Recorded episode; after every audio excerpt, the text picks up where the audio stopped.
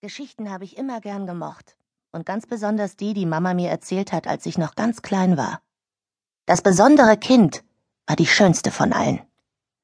Jetzt bin ich für solche Kindermärchen eigentlich zu alt, aber damals war das meine Lieblingsgeschichte. Es geht darin um ein Kind, das glücklich und zufrieden aufwächst, mit Mama und Papa, die König und Königin sind. Dann kommt eine böse Hexe aus dem benachbarten Königreich, nimmt das Kind mit und sperrt es ein Mama und Papa sind furchtbar traurig, aber das besondere Kind kann ganz besonders kämpfen und tötet die Hexe und flieht und kommt zurück zu Mama und Papa. In der Schule sind auch Geschichten drangekommen.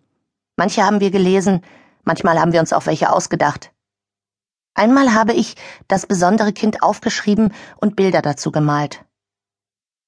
Mama hat immer gesagt, das wäre zwar bloß eine Geschichte, aber manchmal würden Geschichten auch wirklich passieren. Sie hat gesagt, die böse Hexe in das besondere Kind wäre bloß eine Frau aus einer Geschichte, aber böse Menschen könnte es auch im richtigen Leben geben. Sie hat gesagt, man würde das den Menschen nicht immer ansehen können, und manchmal würden sie lauter nette Sachen sagen und einem vielleicht sogar Süßigkeiten oder Spielsachen schenken, aber in Wirklichkeit wären sie trotzdem böse Menschen. Ich habe im richtigen Leben lange Zeit überhaupt keine bösen Menschen kennengelernt. Aber dann ist das mit langes Elend und Zahnlücke passiert. Und von da ab ist alles anders gewesen. Genau wie Mama gesagt hat. Ich bin spät dran. Ich hasse das. Um fünf soll ich Art abholen, und jetzt ist schon Viertel vor. Ich hetze den Gang zum Lehrerzimmer hinunter. Die neue Zahlenkombination für die Tür weiß ich nicht mehr und muss draußen warten, bis mich ein anderer Dozent hereinlässt. Ich stopfe die übrig gebliebenen Fotokopien in meine Ablage und lege die Teilnehmerliste ins Fach.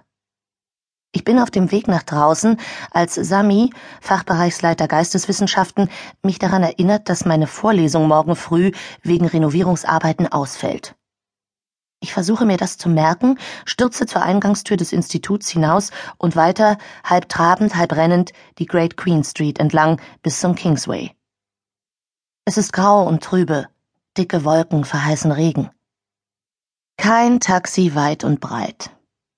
Zum Oxford Circus fährt natürlich auch die U-Bahn, aber seit den Bombenanschlägen im Juli 2005 nehme ich die U-Bahn nur noch, wenn es sich gar nicht vermeiden lässt. Aber schon vorher war mir der Bus lieber. Art hasst Busse.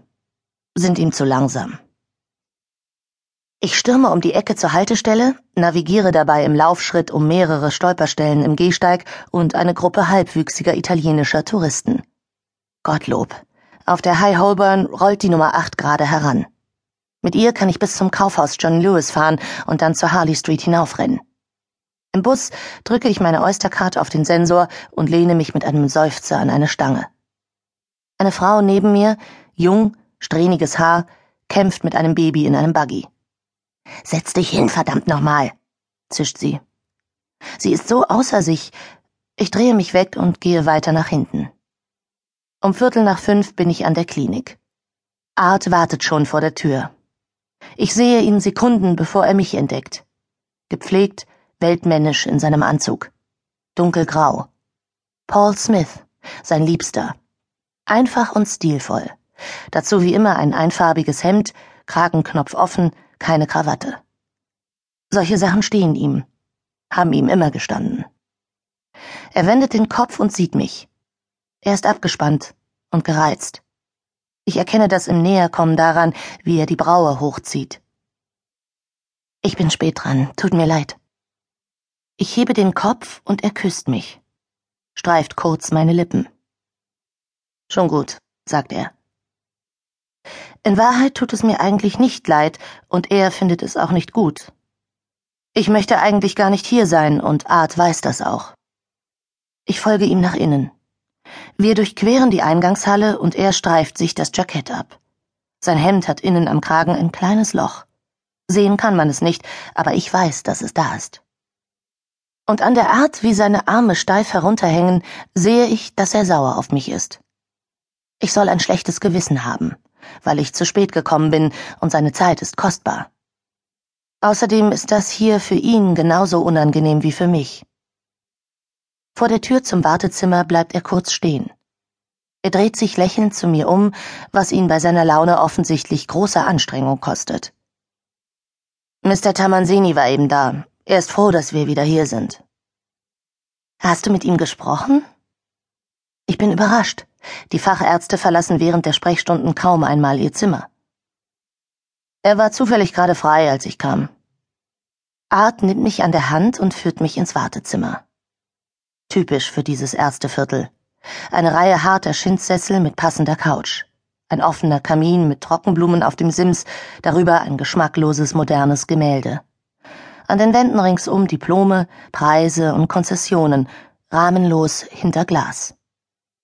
Ich entdecke mich in einem Spiegel in der Ecke. Mein Pulli ist zerknautscht und man könnte meinen, ich hätte das Haar seit einer Woche nicht mehr gebürstet.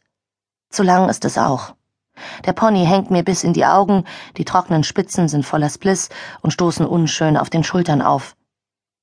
Vor Bess Geburt habe ich alle paar Monate nachschneiden und Strähnchen machen lassen. Ich ziehe den Pulli straff und streiche das Haar glatt. Meine Augen heben sich strahlend blau vom Rosa der Wangen ab. Dunkelrosa, genau genommen, nach meinem Dauerlauf. Früher bin ich auch noch ins Fitnessstudio gegangen. Dazu fehlt mir jetzt die Kraft. Er war pünktlich, aber weil du nicht da warst, haben sie das nächste Paar hereingerufen. Er sagt das nur ein klein wenig vorwurfsvoll. Ich nicke noch einmal. Er streicht mir über den Arm. Und bei dir, wie war deine Vorlesung? Ich sehe ihn mir genau an. Er wirkt immer noch so jungenhaft, obwohl er doch vergangene Woche 40 geworden ist. Liegt das nun an der weichen Rundung seines Kiefers oder an dem Grübchen am Kinn, oder doch eher an seinen großen, erwartungsvollen Augen. Ich streiche ihm übers Kinn. Seine Haut ist rau. Art muss sich zweimal am Tag rasieren, aber seinen Bartschatten habe ich immer gemocht. Er wirkt damit verwegener, sexy. Im Institut ging's ganz gut. Mir schnürt es die Kehle zusammen. Ich möchte überhaupt nicht hier sein. Es tut mir wirklich leid, dass ich zu spät gekommen bin. Es ist nur, dass wir nun wieder hier sind. Er drückt meinen Arm. Ich weiß.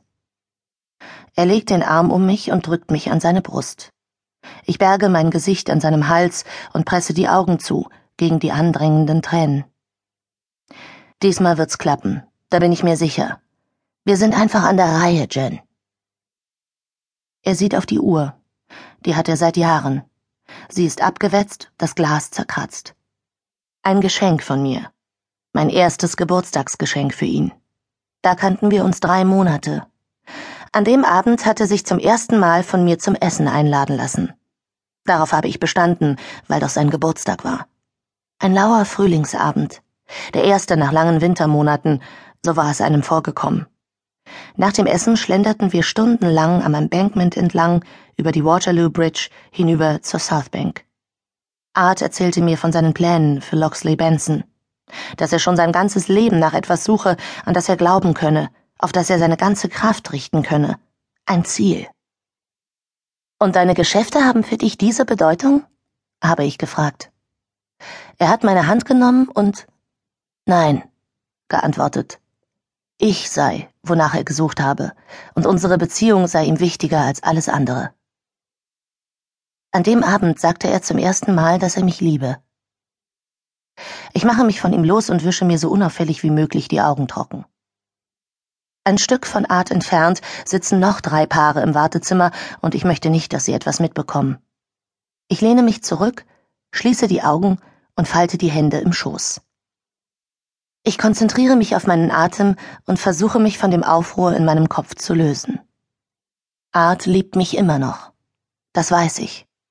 Andernfalls hätte er das lange, furchtbare Jahr nach Beth nicht mit mir zusammen durchgestanden. Ganz zu schweigen von den sechs gescheiterten Versuchen mit künstlicher Befruchtung seither. Manchmal frage ich mich allerdings, ob er mir überhaupt zuhört. Wie oft habe ich ihm geschildert, wie sehr mir die Besuche in der Klinik zusetzen die Höhen und Tiefen der künstlichen Befruchtung. Fast ein Jahr